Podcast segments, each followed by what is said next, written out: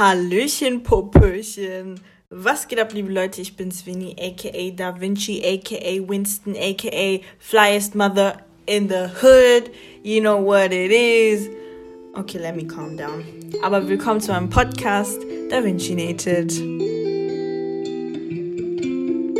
Was geht ab, Leute? Ich hoffe, es geht euch allen gut. Ihr genießt die warmen Tage, die wir aktuell haben. Ich bin ja so froh, dass Sommer ist endlich, ne? Also, ich liebe Wärme. Und das ist gerade so perfekt für mich. Ich freue mich einfach ultra. Ich hoffe, es bleibt noch ein bisschen länger warm. Ähm, bevor ich ins Thema heute einsteige, weil wie ich auf Instagram schon verkündet habe, für die, die mir auf Insta folgen, alle, die mir noch nicht auf Insta folgen, at DaVinciNated, you know what it is. Was soll ich sagen? Ach genau, bevor ich mit dem Thema einsteige, weil es geht wieder um ähm, das Thema, das aktuell unsere Gesellschaft spaltet, bewegt, die Türe für Diskussionen eröffnet. Ganz kurz zum aktuellen Geschehen in Stuttgart. Ich weiß nicht, wie viele von euch das mitbekommen haben, weil tatsächlich in den Medien das noch nicht, oder ich weiß nicht, wie das ist, wenn ich die Podcast-Folge hochladen werde, aber zu dem Zeitpunkt, wo ich die Folge jetzt aufnehme gerade, war die Berichtslage dazu sehr, sehr, sehr, sehr, sehr, sehr mau. Und zwar, ich habe nur auf Instagram, weil ich folge den Tagesthemen auf Insta und dann habe ich so gesehen, die haben so irgendwie von irgendwelchen Ausschreitungen in Stuttgart gesprochen. Und ich dachte mir so, oh mein Gott. Mein erster Gedanke war so direkt, bitte, bitte, lieber Gott, bitte lass es nicht Black Lives Matter Demo gewesen sein. Weil ich bin der festen Überzeugung, ähm, natürlich ist die Bewegung aus den USA quasi zu uns rüber geschwappt. Wir haben daraus quasi unsere eigene ähm, Demo gemacht zu den Problemen oder passend zu den Problemen, die uns bewegen.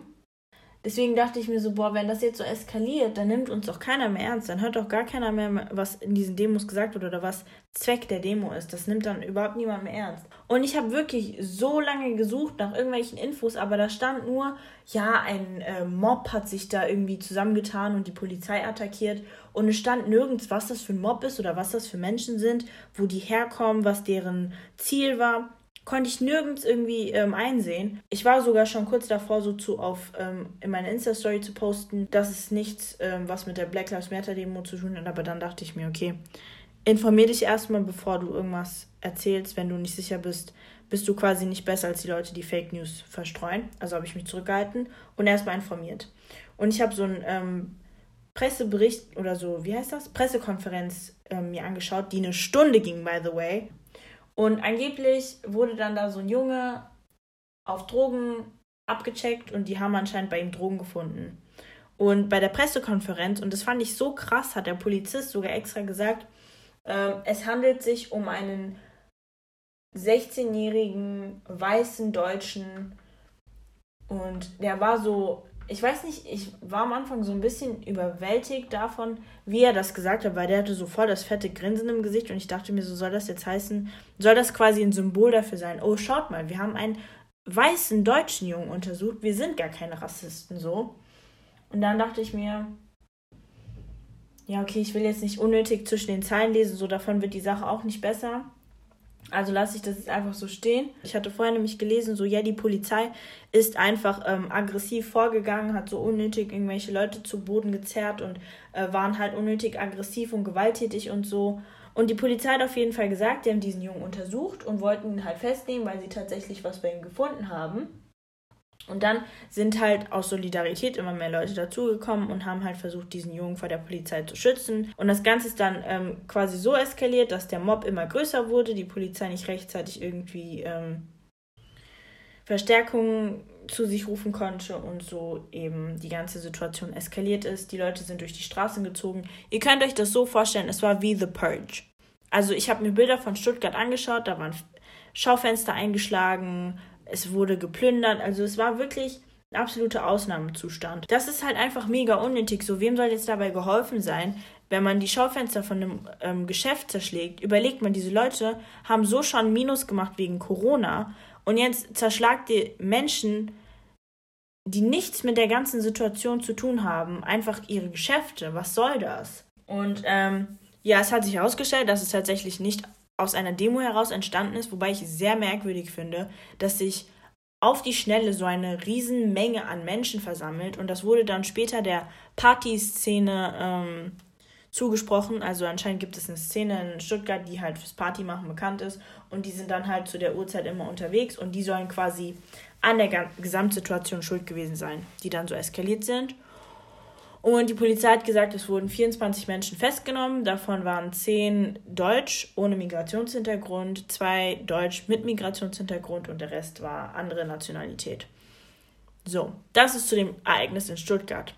Aber da ich eine Pressekonferenz geschaut habe, wurden auch immer mehr Fragen von den Medien gestellt. Und hier wirklich ein Punkt, der mir schon viel früher aufgefallen ist, aber wo ich das, also was ich jetzt halt einfach auch nochmal ansprechen möchte.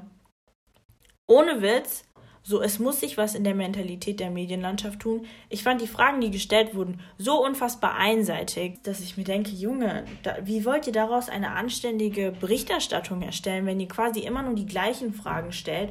Waren da Ausländer dabei? Waren da Flüchtlinge dabei? Welchen Einfluss hatten die? Weil es ist direkt ohne Spaß, jedes Mal, wenn sowas passiert, wird als erstes gefragt, wie viele Ausländer waren am Start.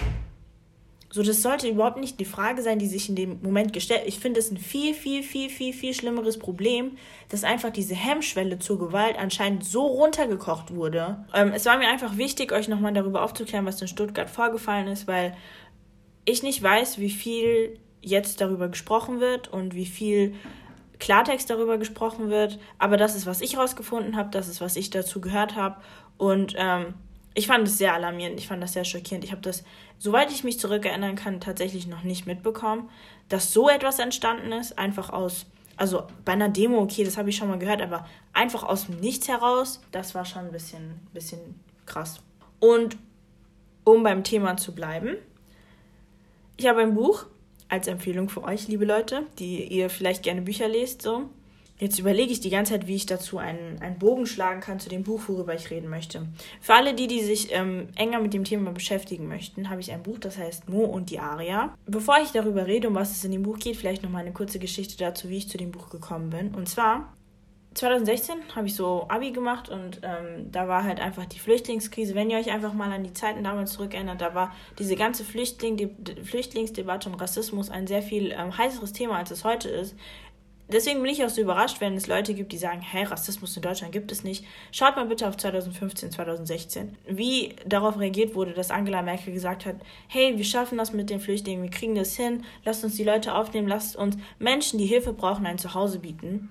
Und ähm, es ist schockierend, wie die Leute darauf reagiert haben. Und nicht nur Leute, die Deutschland als ihre Heimat ansehen, die sagen, okay, meine Wurzeln liegen in Deutschland, sondern auch teilweise Leute mit Migrationshintergrund, die gesagt haben, so ja, diese scheiß Flüchtlinge und so und dabei komplett vergessen haben, wenn nicht du unbedingt direkt ein Flüchtling warst oder deine Eltern, aber irgendwo in deiner Linie, in deiner Familienlinie, warst du auch mal ein Flüchtling. Also sei es jetzt dein Urgroßvater, dein Großvater, irgendwer in deiner Familie war auf jeden Fall ein Flüchtling, sodass du jetzt hier in Deutschland leben kannst und so eine riesen Klappe haben kannst und sagen kannst, ja, diese scheiß Flüchtlinge. So, und das war auch eine Zeit mit Pegida, ich weiß nicht, wie viele von euch noch an Pegida erinnern, aber die sind auch jeden Montag auf die Straßen gegangen und haben gegen die Islamisierung Deutschlands oder des Abendlandes protestiert, was auch immer das bedeuten mag. Und, ähm, also nicht, was auch immer das bedeuten mag, ist mir schon klar, was das bedeutet, aber ich finde, es macht einfach keinen Sinn so.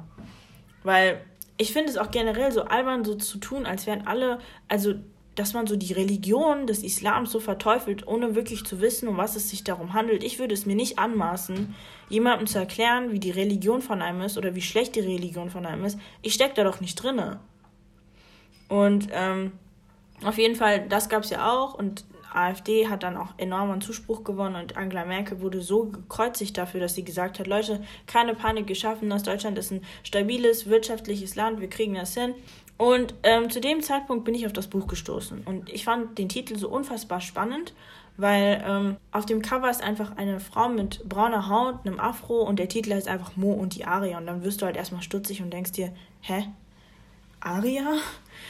Why? Und ähm, der, der Untertitel ist dann halt auch nochmal unter Neonazis und Rassisten. Ich habe mir das dann so ein bisschen genauer angeschaut zur Autorin.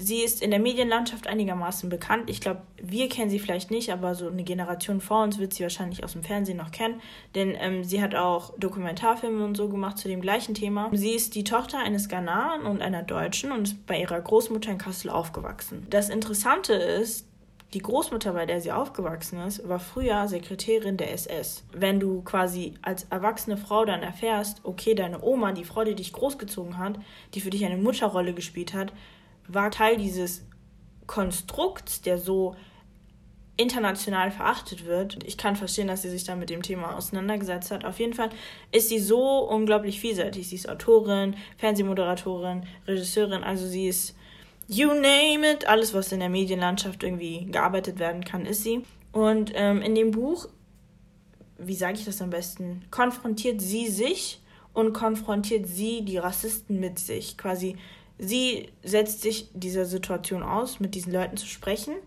und auf der anderen Seite eben ähm, schaut sie, wie diese Leute, die eben was gegen sie und ihre Leute haben oder gegen Leute ihrer Art oder gegen Minderheiten was haben, auf sie reagieren. Und ich meine nicht, das ist nicht so auf dieser, ähm, keine Ahnung, Softie-Ebene, dass man so mit einem, keine Ahnung, rassistischen AfD-Wähler äh, spricht oder dass man mit der AfD spricht, weil im Spektrum des Rassismus ist, ich finde, es gibt kein ähm, guter Rassist, schlechter Rassist, nur es gibt wie man es eben so diplomatisch formuliert, ähm, Mitte rechts und ganz rechts und rechtsextrem und die AfD ist dann halt schon bei den Rechten quasi die etwas die gebildeten Rassisten und mit denen kann man sich dann halt auch etwas leichter unterhalten. Aber diese Frau, die trifft sich nicht nur mit der AfD, sie trifft sich auch mit der NPD, sie trifft sich mit der Pegida und, und das hat mich komplett umgehauen, sie trifft sich einfach mit dem Ku Klux Klan ich weiß nicht, also der Cook Klux Klan, das ist so eine Hausnummer. So unter, unter den Rassisten sind das quasi die Michael Jacksons oder so. Was soll ich euch sagen, Alter? Eigentlich ist das total bei so einem ernsten Thema so einen Vergleich zu bringen, ist eigentlich total albern, aber ja, jedem ist bekannt, wer die sind und das ist eine Hausnummer der Rassisten so. Und sie unterhält sich mit denen mich überrascht es und ich will auch gar nicht so weit in die, ähm, ins Detail gehen, weil ich einfach finde, ihr solltet, falls ihr wirklich interessiert seid, entweder das Buch lesen oder euch ihre ähm, Dokumentation anschauen. Ich finde es einfach spannend, wie diese Leute argumentieren. Und dass, dass die quasi mit ihr komplett normal reden und ihr aber ins Gesicht sagen, so, wir sind, wir sind die besseren Menschen. So mäßig, dass das, und dass die das halt auch tatsächlich wirklich glauben und vertreten, diese Meinung, fand ich so unfassbar schockierend, weil und das dann halt auch jemandem zu sagen, aber warum schockiert mich das? Ich meine, wenn man nicht so denken würde, würde man auch nicht Teil des Ku Klux Klans sein. Das Buch heißt ja Mo und die Aria und ich möchte ganz kurz noch was zum Begriff Aria sagen. Und ich habe mich da wirklich, also ich habe mich da wirklich informiert. Wikipedia, dein Freund und Helfer, hat mir da zur Seite gestanden. By the way, not sponsored. Ähm, aber ich hätte auch nichts dagegen, wenn. Spaß. Ähm, Ey, falls ich gleich anfange komisch zu reden, gell, ich habe eine Face Mask drauf und die trocknet so langsam und ich merke schon, dass es immer schwieriger wird zu reden.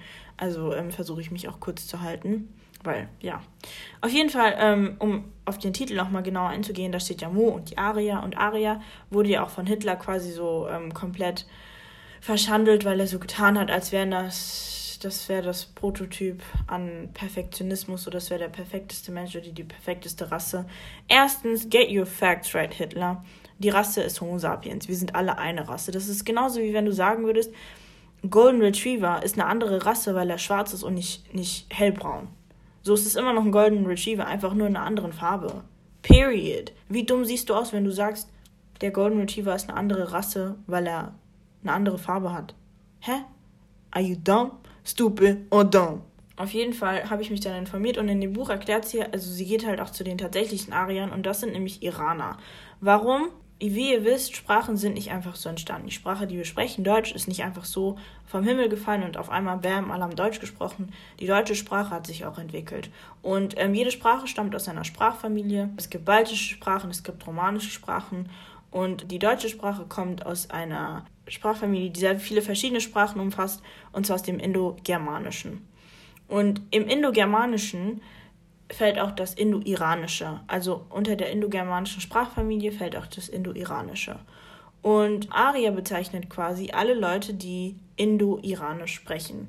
Also wortwörtlich übersetzt heißt Aria jemand, der Indo-Iranisch spricht. Ich glaube nur an Wissenschaften, die tatsächlich bewiesen werden können. Also sprich, man erforscht es und man stellt es fest alles andere, was irgendwie Interpretationssache ist oder auf die eine oder andere Art und Weise ausgelegt wird, würde ich nochmal tatsächlich überdenken. Weil es waren Wissenschaftler, die der Meinung waren, erstens gibt es verschiedene Rassen und zweitens, Aria ist ein nordgermanisches Volk, so die ganzen Wikinger und so, das wären anscheinend die Arier.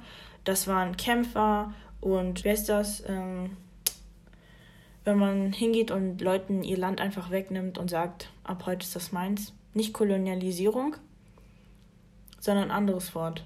Egal. Auf jeden Fall, die haben gekämpft, die haben sich ähm, alles unter den Nagel gerissen und hätten angeblich alle nicht-europäischen Länder kultiviert, also quasi Kultur in andere Länder gebracht. Weil sie eben so krass waren und so mächtig, hieß es dann auf einmal, ja, das ist quasi das perfekteste Menschenbild und man sollte es anstreben, so zu sein. Und jeder, der so aussieht, also helle Haut, ähm, blonde Haare, blaue Augen, eben wie diese ähm, skandinavischen Leute eben aussehen, dann gehört man zu dieser krassen Gruppierung und ist quasi der Top-Mensch. Und die haben das dann so ausgelegt und haben dieses, diese Sprachfamilien und den Begriff der Aria komplett deplatziert, uminterpretiert und sich quasi zurechtgeschnitzt.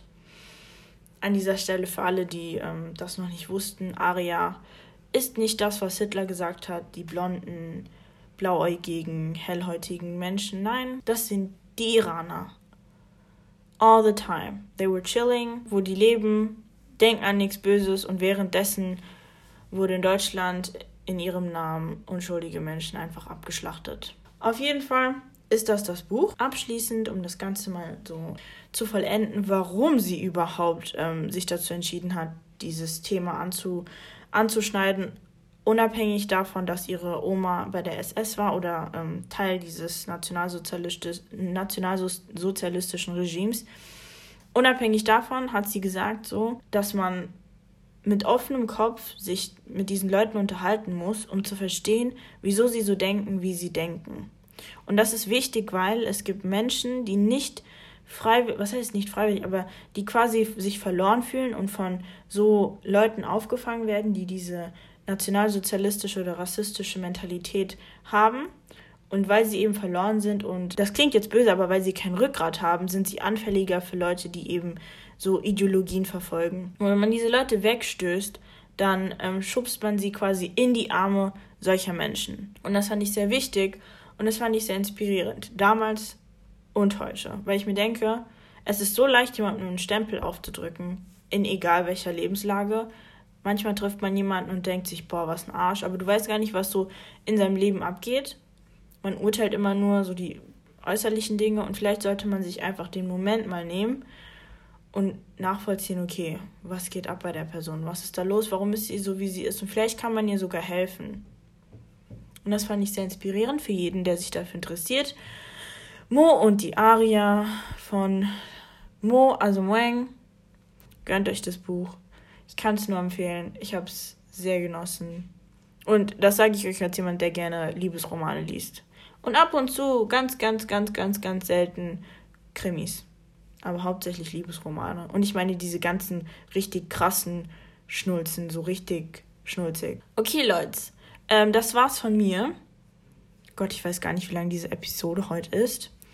Aber, ähm, ja. Wie gesagt, das war's von mir. Ich wünsche euch einen wunderschönen Resttag. Stay blessed, don't stress und love you big time. Winnie Sweeney out.